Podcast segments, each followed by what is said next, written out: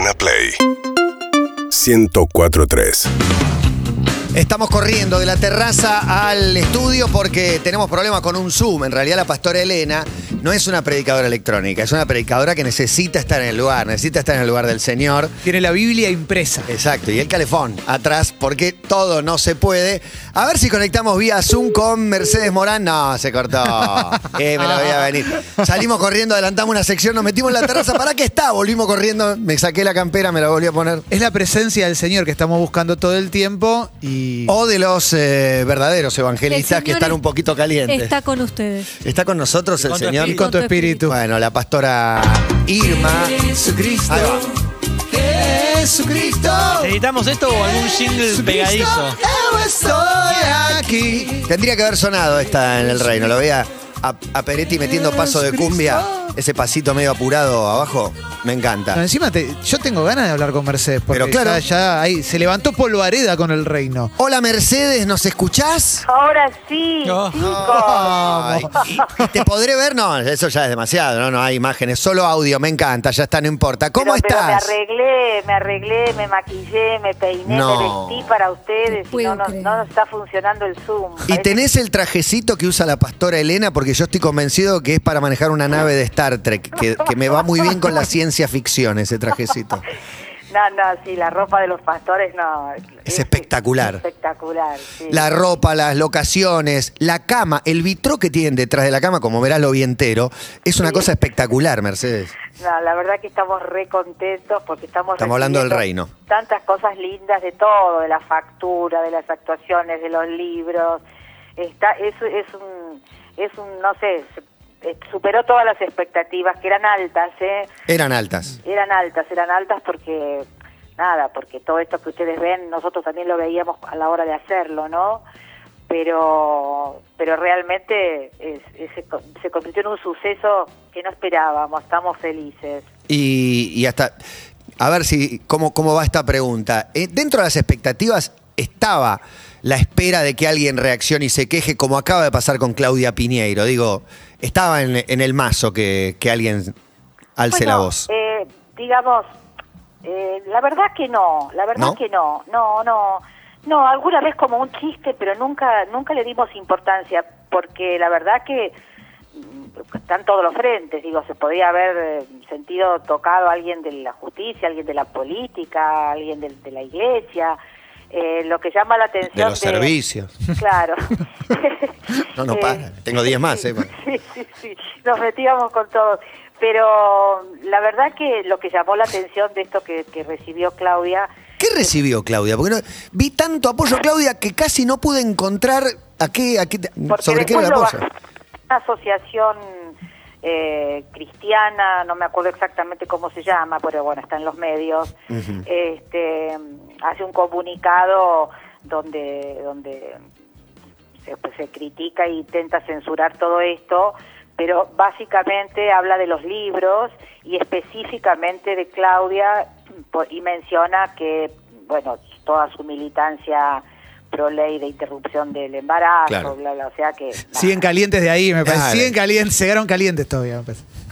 Sí, sí, bueno, la verdad que es decepcionante, ¿no? Recibir estas cosas y, y de esta manera. ¿No es esperable, Mercedes, que, que la iglesia evangelista, digamos, se queje de la gente que apoyó la ley del aborto, que la que le hemos militado y, y todo eso? Digamos, sería raro lo contrario, me parece. No, ya, pero bueno, pero intentar algún tipo de censura con el con Sí, una eso sí. y eso, no sé, me parece que es, es bastante grave y que se apunte a, eh, hablando de los autores de la serie, Claro. a, a la autora, la verdad que, nada, eh, hablé con Claudia y estaba bastante angustiada, ahora está mucho mejor porque ha recibido tantas, innumerables muestras de, de, de- de solidaridad y de afecto y de acompañamiento que, que bueno, pero nunca es agradable, estas cosas son muy feas de cuando te suceden, ¿viste? Mercedes, Pero bueno, no vamos a dejar que nos empañe la alegría. No, está está- buenísima la serie. Estamos hablando de que es una, una maravilla lo que hicieron. Muchas gracias, muchas gracias. Mercedes, el fenómeno de, de los evangelistas en la política es un fenómeno que, que está creciendo muchísimo, en, Bra- en Brasil sobre todo, pero acá de alguna manera también empezó a crecer. Me gustaría preguntarte si, si hubo algo que aprendiste de este fenómeno cuando empezaste a, a meterte en el papel, a leer los libros, a, a recabar información? ¿Hubo algo que te sorprendió, que te, que te llamó la atención? No, bueno, eh, la verdad que eh, la información que yo busqué fue la información que necesitaba un poco para construir el personaje, eh, partiendo de la base de que es una ficción, no es, un- no es una denuncia. Me enteré, sí, que bueno, que la iglesia evangelista tiene muchas corrientes, ¿no? Los, los hay más progresistas, los hay más fundamentalistas, como en la iglesia católica, como en casi todas las iglesias. Eh, cuando los autores deciden hacer esta serie y hablar del, del poder, como uno de los grandes temas del que se habla, creo que les resultó muy funcional estos tres universos donde la concentración del poder siempre genera mucha oscuridad, que es en las iglesias, en este caso, en la justicia y en la política. Eh, así que toda la información que, que, que- que recabamos fue un poco para, para armar los personajes que ya estaban muy bien descritos en, en el guion, estaban todos los personajes tal como ustedes los pueden apreciar, con, con, comple- con, digamos, personajes complejos, interesantes, con contradicciones, este pero pero no mucho más que eso, no mucho más que eso. Yo después cuando construyo los personajes los hago en general eh, el comportamiento trato de descubrirlo en alguna mujer que conozco, en este caso también fue así, pero no tiene nada que ver con no estoy observando pastoras, ¿no? Para nada. Claro, Yo en claro. mi caso no, en mi caso no. No, eh, estamos hablando con Mercedes Morán, que fue católica, de chica, atea, agnóstica, budista. ¿Y esto a dónde te dejó? ¿O no cambió nada? Ya te ya, ya cambié tanto que ya estoy acá con una Pero con la una síntesis viste una síntesis muy personal. Sí. este yo pienso que sí que hay algo que los trasciende a todos por supuesto no no. Pero no no no no pertenezco a ninguna iglesia en particular. Bueno, pero la fe se mantiene. por supuesto sí. Mercedes, acá Emilce te saluda. hola Emilce qué tal ¿Cómo andás? Te veo, porque veo con vos la voz todos los días, el reality que tuiteas bastante. Y en algún momento habías tuiteado que, que- que hay algo que está muy presente ahí, que es la referencia a Dios todo el tiempo. Si es, no no no yo no tuiteé nada de eso no Mirá. No, bueno. pero que hubo, no, no la referencia a Dios, que habías dicho que... Con Montaner, Claro, y que Montaner respondió como si vos hubieses dicho algo con referencia a la Sí. presencia de Dios y demás. Sí, sí. ¿Qué es lo que pasó ahí? No, nada, nada importante, nada importante. Ya no estoy más ahí, ya salí de ahí porque era todo un lío.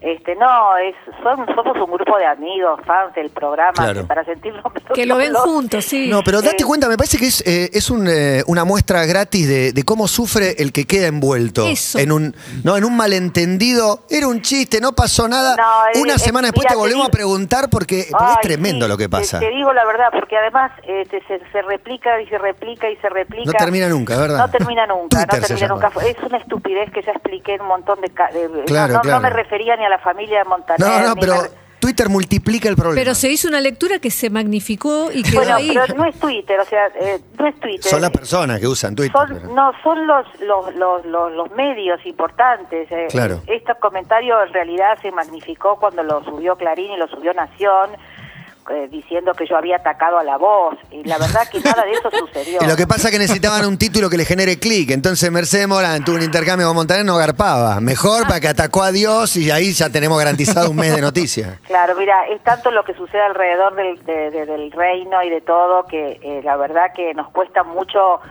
eh, y necesitamos mucho poder hablar de la serie y de todo lo que significa. Básicamente, eh, mira, la serie se estrenó en todo el mundo, estamos recibiendo críticas de, de todo el mundo excelentes. Cuando te digo todo el mundo, te digo desde Turquía, de España, Italia, este, o sea, que estamos felices porque porque hemos de alguna manera esta serie demuestra que hay una hay una calidad de la producción eh, nacional que se puede exportar y esto implica para las plataformas una posibilidad, una puerta para que se genere trabajo para las actrices y los actores y los directores y los dramaturgos argentinos. Y me parece que eso es de lo único que tenemos que hablar, que es lo más importante en realidad.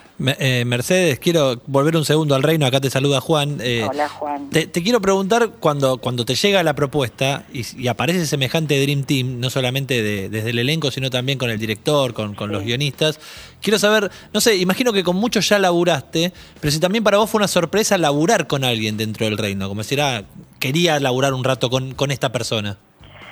Mira, yo, este, hay un, em, la verdad que con todos había trabajado, a todos los había con, con todos, ¿no? Este, Marcelo pero Piñera. siempre es una alegría, bueno, volver a encontrarnos con algunos de ellos, eh, con los que tengo, más allá de, de- de- de que somos colegas en el trabajo, tengo alguna alguna amistad, como con Peter o con el chino, o con Vera, o bueno, con... Con los más chicos sos amiga. Impresionante. Sí, tengo amigos chicos. Con los pendes. Es que tengo, cabe- tengo una cabeza más parecida a la de los chicos que a la gente de mi edad. Y eso que tenés tres hijas fuera del nido. Y eso que tengo solo 35. Ya. este, bueno, quizás por mis hijas fuera Claro. del nido, yo qué sé, no sé. eh, no, no, bueno, con Diego lo adoro, lo admiro. Es la, no es la primera vez que hacemos un matrimonio. Con él trabajé más que con nadie. Claro. Juntos construimos esta este vínculo de este matrimonio pastoril. Sí, eh, te digo que entre, entre Darín y Peretti se te pueden pelear. Darín, digo Ricardo, digo, se te pueden pelear por quién eh, fue más veces Fue más pareja veces tuya. pareja. Claro. Creo que Peretti. Igual la pastora maneja el control remoto en Eh, esa casa. sí. ¿eh? Sí, no, parece que... Me parece que el control remoto lo tenés pastora- no, la verdad que para mí fue un personaje muy atractivo porque era muy distinto a todo lo que había hecho antes, porque me, me- me resultaba muy muy riesgoso y eso a mí me seduce mucho.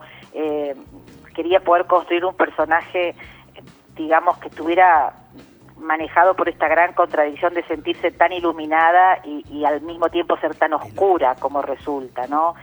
Que me parece que, que del tema este del fundamentalismo esto es lo que más habla, porque, eh, digamos, todos tenemos ideas, pero, pero me parece que lo que caracteriza un, un fundamentalismo es que no estás dispuesto a revisar nada, ¿no? Y, esta, y este personaje claramente no está dispuesta a revisar nada. Entonces sufre un, un- unas ada- sobreadaptaciones a lo que le sucede que yo creo que va a pagar caro, ¿no? Vamos a ver cómo, cómo continúa, si continúa. Eh, Mercedes, eh, acá Clemente, te saludo. Antes no te Hola, había saludado Clemente. y me dio culpa, pero. Saludar cada uno, ¿viste? claro, como saludar a todos. Bendiciones, chicos. bendiciones. Gracias, gracias. Que, que- que Dios te bendiga, Mercedes. Bendiciones. Le digo a Sofía Gala le mando bendiciones. Eh, no, recién mencionabas el, el fundamentalismo. Yo tengo la sensación de que, que hay un signo de época que ese fundamentalismo que puede ser aplicado históricamente a la religión, hoy está en todo, o por lo menos en la grieta. ¿Cómo te llevas con eso? ¿Cómo te llevas con, con la grieta y con, no solamente con quien piensa diferente, sino con esta idea de no poder revisar nada, de no poder tener autocrítica? Eh, ¿Cómo me llevo con la gente que se que piensa así? Claro, viste que hoy hay como un Sí, síntoma de, ¿sabes sí. qué? No me interesa tu opinión porque yo pienso así y punto. Claro, sí, y bueno, me parece la, la- o sea, la, la, la muerte de, de la posibilidad de La muerte del matiz. en el diálogo, ¿no? De, me, parece horrible, horrible. Pero claro que lo que decían antes es tal cual, y por eso creo que también el éxito, por eso se convierte algo que sucede acá en algo tan universal, ¿no? Claro. Porque me parece que estos fundamentalismos están a la orden del día en todo el mundo en este momento, y creo que con la pandemia se han puesto más en, en- en evidencia, ¿no? Las, los extremos. Este, pero no, no, a mí la verdad que me parece me parece la muerte de la Vos comunicación. sabés que señalaste una clave para mí antes cuando hablaste de los medios. Los medios descubrieron que, que ahí tienen una manera de, de crecer y de expandirse y no hay lugar para los, para los llamados tibios ahora, o sea, para el disenso, para la opinión moderada. Es como que les funciona muy bien que haya bandos y, y que haya crítica irrestricta y que nadie revise nada. ¿no? Claro. Son los principales eh, eh, promotores, me parece, de la Claro, grieta, los grandes medios. Absolutamente, absolutamente, pienso igual, sí, sí. sí. Y la veo a Mercedes con una. eh, hay un wiper para el que lo esté viendo en la tele que est- está rubia, divina, lejos de este cabello que has estrenado. Esta peluca. Es, no es una peluca, es una peluca No, sensacional, muy que- mafalda. Me tuve que esperar mucho, viste, a la hora de presentarle la serie para que entendieran que aquello que se ve es una composición. Y yo no soy ni tan grande ni tan fea. No, no, pero fea, no, pero digo, eh, es una peluca que va muy bien con los trajecitos que hablábamos antes. Con ese control que tiene la pastora. Es- ese, No, pe- sí. ese pelo está tan controlado como. Tremendo. Que no se ponga de moda con el corte Roxy, ¿no? no, no, no, Roxy no. Evangelista. No, no, no. Este, sí, la verdad que bueno, eh, yo siempre me gusta, me gusta mucho y además esto fue, fue un poco el criterio de todo, el- de todo el elenco de, de construir estos personajes, ¿no? Entonces, bueno, a mí me, me divierte justamente eso, cómo camina, cómo se peina, cómo se ríe, qué, qué oculta. Este, la verdad que fue un personaje que cuando terminábamos de hacerlo un poco nos causaba gracia, ¿no? Porque este, si lo sostenés un poco, cuando, cuando después de decir corte y te relacionas así con la gente, es tremendo. Te quiero preguntar por una escena. Te quiero preguntar por una escena. No, no sé si es spoiler, pero hay una escena en la que vos, eh, qué sé yo, te, te comunicás con, el- con Dios o con el demonio o le preguntás dónde está, pero hay una reacción física tuya. Te quiero preguntar el antes, algún backstage, algo que me digas de esa escena cuando te irrumpís en el medio de, de una prédica. Mira, esa fue una de las escenas eh, que yo temía, ¿viste? Porque era, era muy riesgosa actoralmente. Sí. Porque es una escena donde el personaje de la pastora toma en, en- en- en escena, se entera de una noticia, se entera de algo y en escena toma una decisión que implica este, subirse al escenario e interrumpir la prédica del pastor. Con, en un estilo eh, bastante como, como- hacen ellos, ¿no? Cuando se relacionan con los fieles, de, de- que así de una manera muy ex- expresivamente y con, con una gran teatralidad. Entonces, este, la verdad que era riesgosa y lo que hicimos fue, le pedí al director eh, prepararla, acordar, eh, pero que me dejara improvisar en ese momento, o sea, no improvisar, pero sí no ensayarla, ¿no? Porque... eh, ¿La hiciste una sola vez? La hice una sola vez, sí, sí. La hice una sola vez, quedó y quedó y listo. Que de represión recién. O sea, déjame, pongo todo, de última la haremos de nuevo, pero déjame, déjame ser, no me Sí, pares para marcar. que ensayarla, le, le mostré todo, ¿no? Lo que quería hacer, lo que pensaba, cómo, cómo, cómo pensaba. O sea, lo que intenta ella es comunicarse con Dios, recibe un mensaje de Dios y lo manifiesta. Bueno, eso estaba Ponele. claro que iba a suceder. El cómo, el cómo, este, Marcelo confió en mí y me dejó. Está muy bien.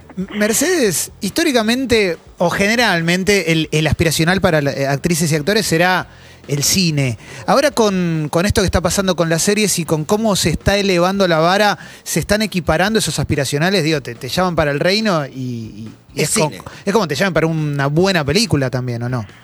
Sí, la verdad que la calidad de, de- algunas series eh, de plataformas eh, son, son muy buenas, ¿no? Son muy buenas. Este, nunca, nunca se equipara porque nunca es lo mismo. Pero bueno, por ejemplo, en El Reino, Marcelo Piñeiro, uno de los directores junto a Miguel Coan, no había, eh, que lo conocemos todos por sus grandes películas, no había dirigido para, para plataformas. No había, es la primera vez. Y la verdad que mm, cada capítulo es una pequeña película. Claro. Y se rueda como una película. Nosotros no, no vamos terminando un capítulo, o sea, vamos trabajando como en cine, por locaciones, y después viene todo el trabajo de post, de armado y edición como en una película. De todas maneras, el compromiso de tiempo siempre es mucho más extendido, porque una película no va a durar nunca más de tres meses, y con una serie está seis meses, eh, como una especie de largo eterno metraje. Y si no hay pandemia, Mercedes, en el medio. No, Eso lo de la pandemia es tremendo. Eso- No, Sí, y en sí, sí, con el Reino habíamos hecho cuatro meses y eh, apareció la pandemia y, y- y mucho tiempo después fuimos los primeros en volver con los protocolos Eso. de rodaje Eso. y fue fue fue rarísimo porque fuimos estrenamos todo eso, ¿no? Primero en mi caso personal vencer el miedo de salir, el miedo al contagio. eh, todavía estamos hablando de que no había vacunas, ¿no? En esa época. Eh, por suerte los protocolos de la productora fueron excelentes, no, lo, lo que sigue, viste, extraordinarios. Así que enseguida nos sentimos como muy seguros con respecto al, primer temor. Pero claro, después estaba atravesada todo el rodaje por, por semejante cantidad de protocolo y que, que tuvimos que tuvimos que trabajar para, para sostener el espíritu del rodaje porque estaba muy intervenido, ¿no? Es que en un momento el protocolo se termina, te sacás el barbijo y estás cara a cara. Y, y ese es un momento de riesgo donde vos, lejos de demostrarlo, tenés que interpretar un personaje.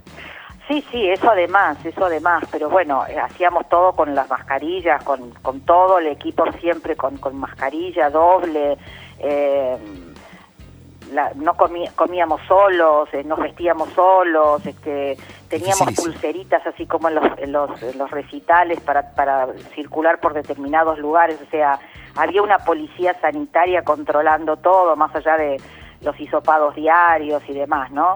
Eh, Habla los- bien de la producción eso. los la o sea, los- el transporte era individual y para cada uno de nosotros el mismo siempre y estaba contratado para eso y no podía hacer ningún otro trabajo, o sea, estuvieron excelentes. Pero más allá de eso, es muy difícil trabajar porque un poco el espíritu de un equipo, viste, almorzar juntos, hablar de lo que está pasando, eh, no sé, eso estaba muy intervenido, así que tuvimos que hacer un trabajo muy arduo. Eh, por suerte lo, hicimos con muchas ganas y lo, lo, lo logramos y estábamos como muy encendidos y bueno, finalmente fue muy hermoso porque terminamos aprendiendo a, a- trabajar en este contexto que también es un aprendizaje nuevo para todos. Este, así que nada, to- puro pura satisfacción. Eh, Mercedes, eh, sé que esta nota es eh, hablando del reino, hablamos un montón del reino, de lo que está pasando, pero sale la pastora Elena y entra Doña Tota en cualquier momento a la cancha y, yo- y me vuelvo loco por la, no sé si el pelo, la peluca, lo que te habrán puesto para luquear el personaje, que debe ser una de las cosas más lindas de actuar, ¿no? Ser otro y jugar con todos los disfraces. Pero Doña Tota, sos de algún modo contemporánea con el Diego, me imagino que te habrá tocado también la muerte de Diego. Uf, ¿Qué te pasó? Muchísimo, muchísimo. Bueno, eh, a todos nos tocó de una manera, ¿no? Tremenda. Tremenda. Sí. Y, y- y a mí, de una manera especial, mira, estaba justamente yo me enteré eh, del fallecimiento de Diego, eh, estábamos haciendo, el- estábamos filmando El Reino. Eh, y, y nada, después de la experiencia que tuve en, en la serie donde, donde interpreto a Doña Tota, que tuve la posibilidad de experimentar este, este ¿Ya lo habías grabado eso? Sí, eso lo hice antes del Ah, reino. o sea, fuiste Doña Tota y ya con Doña Tota en los hombros o algo así, te enteraste. Sí, sí, sí, sí, sí. Imagínate que eh, eh, Sueño Maradona lo hicimos, eh, yo lo terminé de hacer hace tiempo, después hice El Reino, o sea que allá hacía como un año. 2019, Este, Italia, como tres meses tuvieron. Claro, claro. Entonces, este, nada, yo tenía muy, muy vívida la experiencia que, que me, me tocó hacer con esto que te decía, ¿no?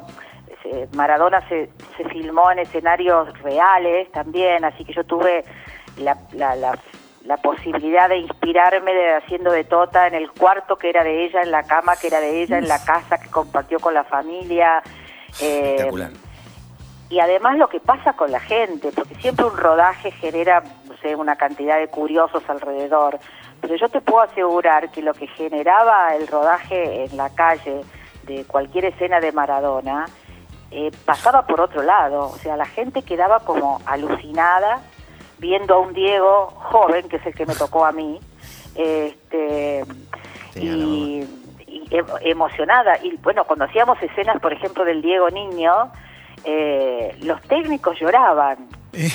Y, y no te explico lo que fue después la prensa, la prensa internacional eh, que se hizo para, para la serie, o sea, eh, en el mundo, o, o filmar en Italia, en Nápoles, este, es- fue muy, muy conmovedor sentir ese amor que todos sabemos que existe, pero sentirlo desde ese lugar donde yo estaba trabajando. ¿Y, ¿no? y a vos qué te pasaba, Mercedes, con, con Tota? Porque también es como un personaje que tiene un- una, una, una suerte de santidad también, ¿viste? Por, por todas las cosas que ha contado Diego y por la vida que tuvieron. Bueno, Tota, para empezar, eh, a diferencia de cualquier personaje ficcional, cuando te toca ser un personaje real, es un compromiso diferente el que tenés, del que hay que tratar de, de- de- de correrse, ¿no? Porque, porque pesa mucho, porque en el imaginario de toda la gente ahí ya existe una Tota, no pasa eso con un personaje de ficción donde sos vos con tu creación que contribuís al imaginario de la gente. Eh, yo intenté, intenté construir a Tota eh, en, en su vínculo con el Diego, ¿no? Me parece que lo que más la define es, es, es el vínculo ese de amor que tienen, maravilloso por un lado y tremendo por otro. Esta es la verdad, esta es la, la- la Claro, interpretación que yo hice, ¿no? este, así que a mí me tocó, ya te digo, la madre del Diego desde chiquito hasta los 20, así que tuve con tres actores que, que interpretaron a Diego en esos tres momentos y con los tres traté de armar ese, ese vínculo y me parece que es lo, lo, lo único que, que podía hacer. Después físicamente, bueno, sí, como ese, este, tuvimos todos, ¿no? Que, que, que luquearnos para, para, yo me tuve que rellenar de, de cosas para parecer... Bueno, esa, es la parte linda para mí de interpretar un personaje No, conocido, no. porque antes no se hacían estas cosas y ahora tenés la vida de Teve, la vida de Maradona, la vida de, de quien sea, y estamos todos pensando quién es la Claudia, quién es el Diego. No, imagínate que en las escenas donde estábamos todos este, y nos veíamos a todos, toda la familia. o sea, ver a Sister Piller que lo hacía eh, Peter. Peter, Excelente. eh, el Diego, eh, Claudia, los hermanos, los hijos, este, Menotti, no, cuando yo lo voy a aparecer a Darío Grandinetti de Menotti, se les va a pasar a ustedes. No le- bueno, eh, es, es impresionante. La verdad que eh, estamos también muy, expecta- muy expectantes porque los actores no vemos eh, esto, lo vemos unos días antes que los espectadores. Muchos están ¿no? vivos. Qué loco para Menotti. Que uno haga de- Sí. uno hace de Clemente, pero no la podés creer, No, ¿viste? no, no, tremendo. Rarísimo. Y, y te pregunto una más que es el Diego, porque se subió al taxi eh, de Roxy en gasoleo. Sí. O sea, vos tuviste, no sé si fue la única vez que estuviste Sí. con Diego o tenés algún otro. No, fue, esa fue la única vez que yo estuve con ¿Y? él. ¿Qué Esta- onda? yo estoy Desde mucho que más llega. cerca de Claudia y de las chicas que, que de. Diego, ¿no? Eh, ¿Pero esa vez? ¿Cómo Esa vez fue, fue increíble. Yo, por supuesto, que me acordaba de que había ino- inolvidable, ¿no? Haber, haber tenido una escena con Diego. Pero no me acordaba, habían pasado como 15, 20 años, no me acordaba de qué iba la escena, me acordaba generalidades. Y cuando el Diego partió, ah, esa, esa escena se subió a las redes, eh, se hizo viral y yo la volví a ver y la verdad que fue, no sé, a mí me, me, me, me- me conmocionó mucho la, la muerte de Diego, muchísimo, muchísimo. ¿no? También más allá de todo lo que acabo de contar y, y estas oportunidades que tuve de estar cerca de, de su vida y de él, también creo que pasa por algo muy personal que me hubiera pasado de todas maneras, que tiene que ver con que es un viaje a la infancia, ¿no? Esa, ese, a mi viejo, a- al- amor de mi viejo por el fútbol, por las canchas, o sea, todo ese universo que al que me hizo volver eh, Maradona eh, me, me- me conmueve un montón, porque es parte de, de mi infancia. Mercedes, me acordé de algo que, un dato que habías dicho hace un tiempo, y no sé si seguís viviendo en el mismo edificio que tenés eh, el palier con un video de circuito cerrado, ¿seguís viviendo ahí? Sí, Que mirabas, corregime si no es así, que mirabas por el circuito cerrado en qué ascensor se iba a meter la gente y que generalmente tenías buena puntería. Este, no me acuerdo mucho de eso, pero es probable, ¿eh? es probable que suelo entretenerme eh, con, con cosas eh, de ese tipo. Eh, a mí me gusta mucho, y esto lo mantengo desde siempre, que es este ver el comportamiento de la gente. Para mí es el mejor espectáculo, ¿viste? Y cuando era chica, antes de saber que iba a ser actriz y que eso va a ser un instrumento fundamental para mí, este, yo iba en el colectivo con mi vieja y me colgaba de, de- de- las escenas de otras personas, de conversaciones, porque me fascina mucho el comportamiento de la gente cuando no se sabe mirada. Eh, y me acuerdo que mi madre me reprendía porque ella pensaba que era una especie de, de- como de curiosidad medio medio maleducada, ¿viste? Pero Jesucristo. o sea, para mí sigue siendo un, una, un, un parque de diversiones sentarme en el cordón de la vereda y ver pasar gente o cuando estoy en algún hotel por ahí afuera que no me conocen, qué sé yo, y yo puedo mirar eh, y, y puedo adivinar y no sé, imagino cosas, me, me, me, me obsesiona mucho el comportamiento de la gente. Así que es probable que haya visto eh, para qué piso iba o, o no sé, o cómo entraba. No, no, no, no sé por qué haría ese juego, pero si lo dije en algún momento, ahora lo olvidé, pero debe ser así. Bueno, parte de- del juego permanente de ser actor. Jugás Sí. toda tu vida garantizado. Eh, Estamos hablando con Mercedes Morán, con la pastora Elena, ¿verdad? Tenemos a Jesucristo, tenemos la canción de Roberto Carlos. Se siente. Tenemos que cerrar con esto, pastora. Bendiciones. Genial, Y que nos mande bendiciones. Bueno, bendiciones, bendiciones, chicos. Luz para Jesucristo. todos. Mucha luz. Jesucristo, gracias Mercedes. Besos, Un- besos. Un beso grande. Chao, mi amor. Y esta es la canción fundamental y necesaria para despedir a la pastora Elena. Gracias por pasar por nuestras vidas, por tocar nuestras vidas. Seguinos en Instagram y Twitter. arroba Urbana Play FM